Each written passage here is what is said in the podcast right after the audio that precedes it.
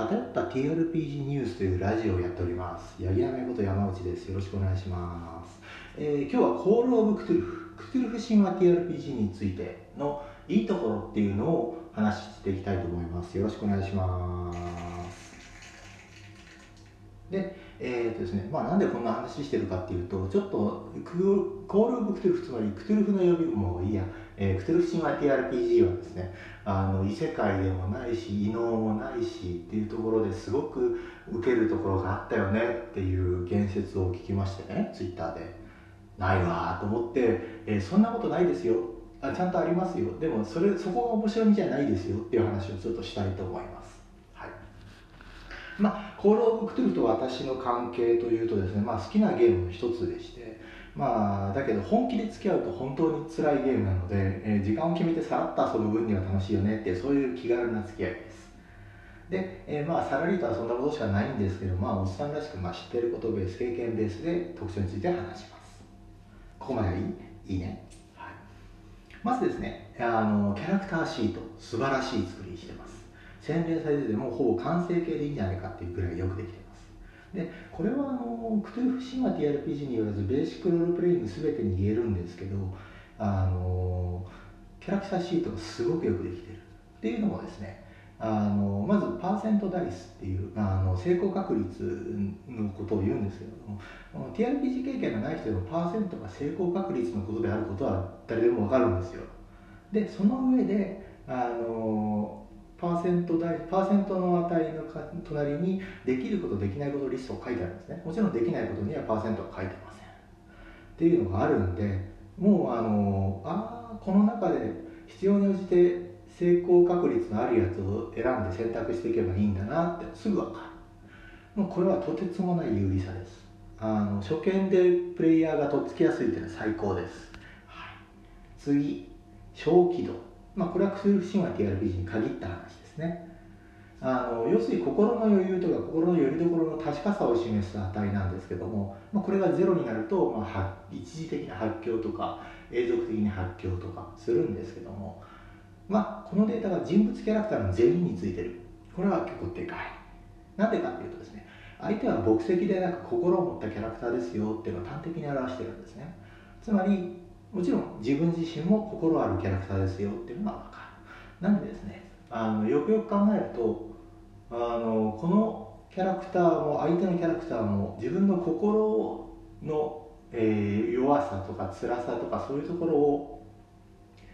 まあ話していくこともできるゲームだよっていうのは分かる。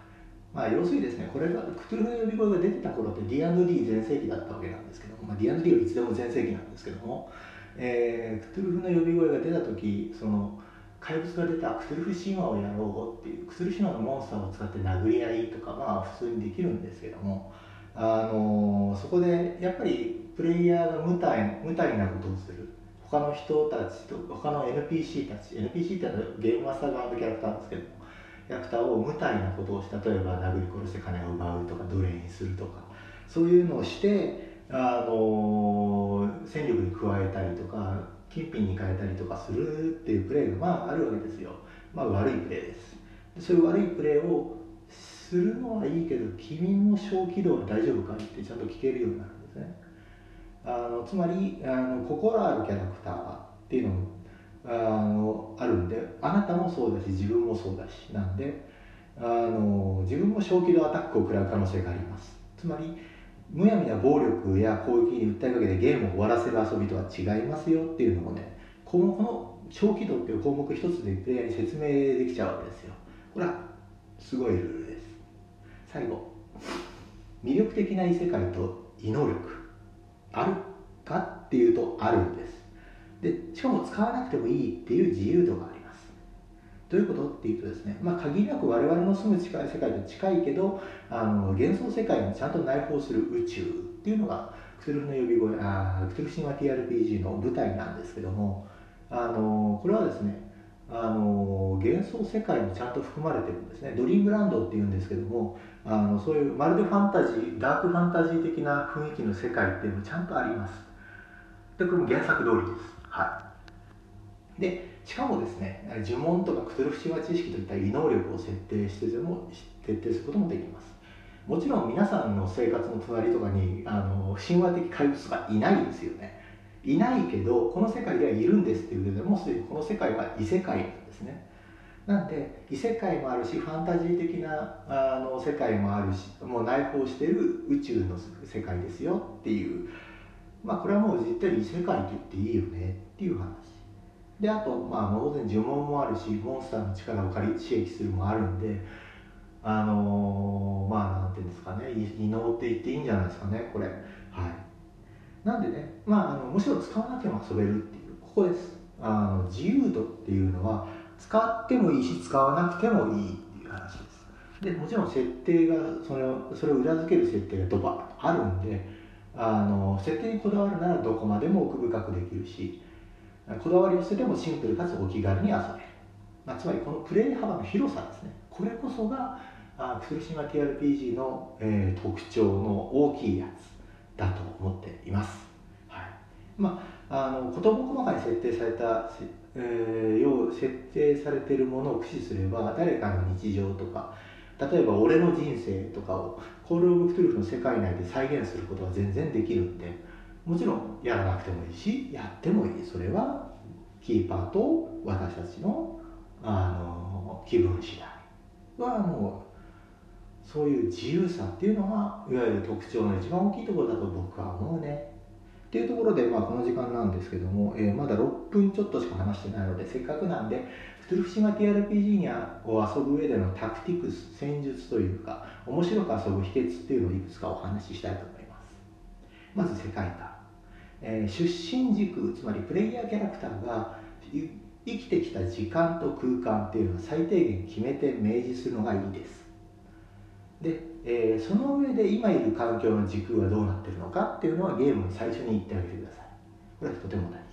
なんでかっていうとキャラクター作る時にもちろん作らなくてももら作ってあるやつもらってもいいんですけどこいつどこの生まれでいつの生まれっていうのは結構大事です。プレイヤーの想像力が全然ついていくかついていかないかの瀬戸際が出てきます。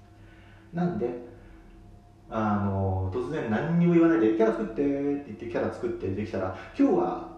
氷河期の日本でやります。半分海の底です。あなたは半魚人か北京原人からどちらかを選べます。マンモスでもいいよとか言われたらふざけんなって思うでしょ？思うんだよ。そう。だからちゃんと最初にそういうことは最初に言えっていうの話ですね。次、えー、神秘の探索者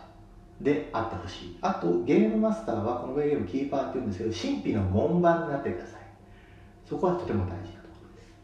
なんでかっていうとですねまずあの神秘を探索する人っていうのはもうそのあの危険なところに突っ込んでいかないとまあ神秘って手に入れられない。ものなんですね。まあ日常のその辺のどこにでもあるものに神秘が転がっているという設定もあっても面白いと思うんですけどももちろんそこにも気づいてしまったとかふと気づいたらみたいな展開があるわけでそういう時にホイホイとやばい方向に歩いていってくれないと困るわけです。面白くないわけですね。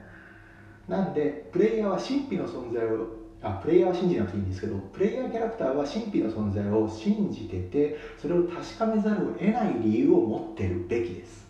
でこれはですね即興で考えるの無理なんであのサイコロとかで決められる表をゲームマスターが作ってあげてください、はい、そこはサービスということで。で、えー、ゲームマスターゲームマスターじゃなくてキーパーですね、えー、つまり神秘の門番です。ゲートキーパーですね。なんで、えー、つまり以下のことが言えます。以下のことっていうのは今から言うよ。まずゲームマスタリングはしないでいいです。つまりプレイヤーを誘導したり罠とかリドルとか雑穀モンスターとか用意しなくていいです、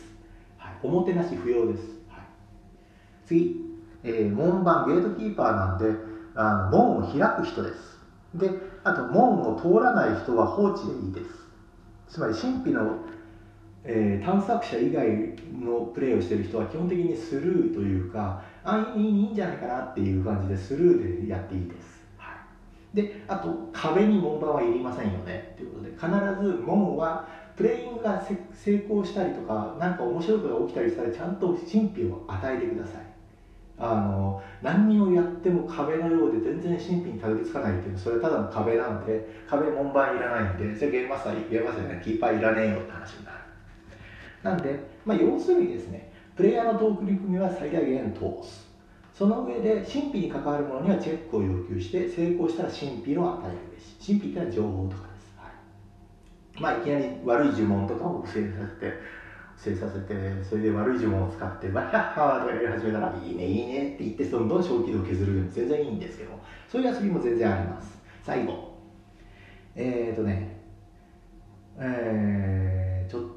どうしようかな。ちょっと最後にするにはもったいないな。えー、まあいいや急いで巻き手やります、えーとまあ、困ったらルールブックを参照せよって話です。ただしキーパーの判断は絶対だしプレイヤーはキャラクターではない。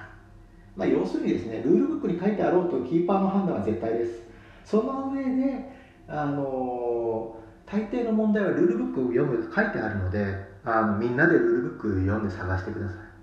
でそうするとプレイヤーが知らないプレイヤーが知りたくないことまで知っちゃうって言うかもしれないんですけどもあのキャラクターとプレイヤーは別なんで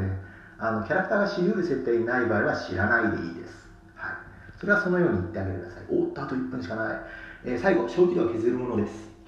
えー、小気度が、え削ってキャラクターがワイヤになるときは、えー、これはゲームのこのゲームに関しては盛り上がってる証拠なんです。なんでプレイヤーがプレイじゃプレイヤーキャラクターが神秘に近づいてるときその時兆しとして小気度をちょろく削ってやってください。あの細かく削るのが大事です。でこの場合に限ってはあのキーパーは神秘に近づいてる時小気度削りますよとかヒント代わりにしてねとか言っちゃっていいです、はい、つまりプレイヤーが変なところ行ってると小気度変ないねおかしいねって言って。でまあ君のキャラクターの設定が変なだけだねっていう話でもあって。で振っといて神秘にちゃんと近づいたらおいいね神秘に近づいてきました。あなたはこういうなんか原子を見ましたということで原子は好きに語っていいよ。はい小気度1個減らしてね。とかやっちゃう。そうするとですね、まあ話をどうやって進めばいいか分かるんで、まあ話も進むんじゃないかな。じゃんじゃんということでお疲れ様でした。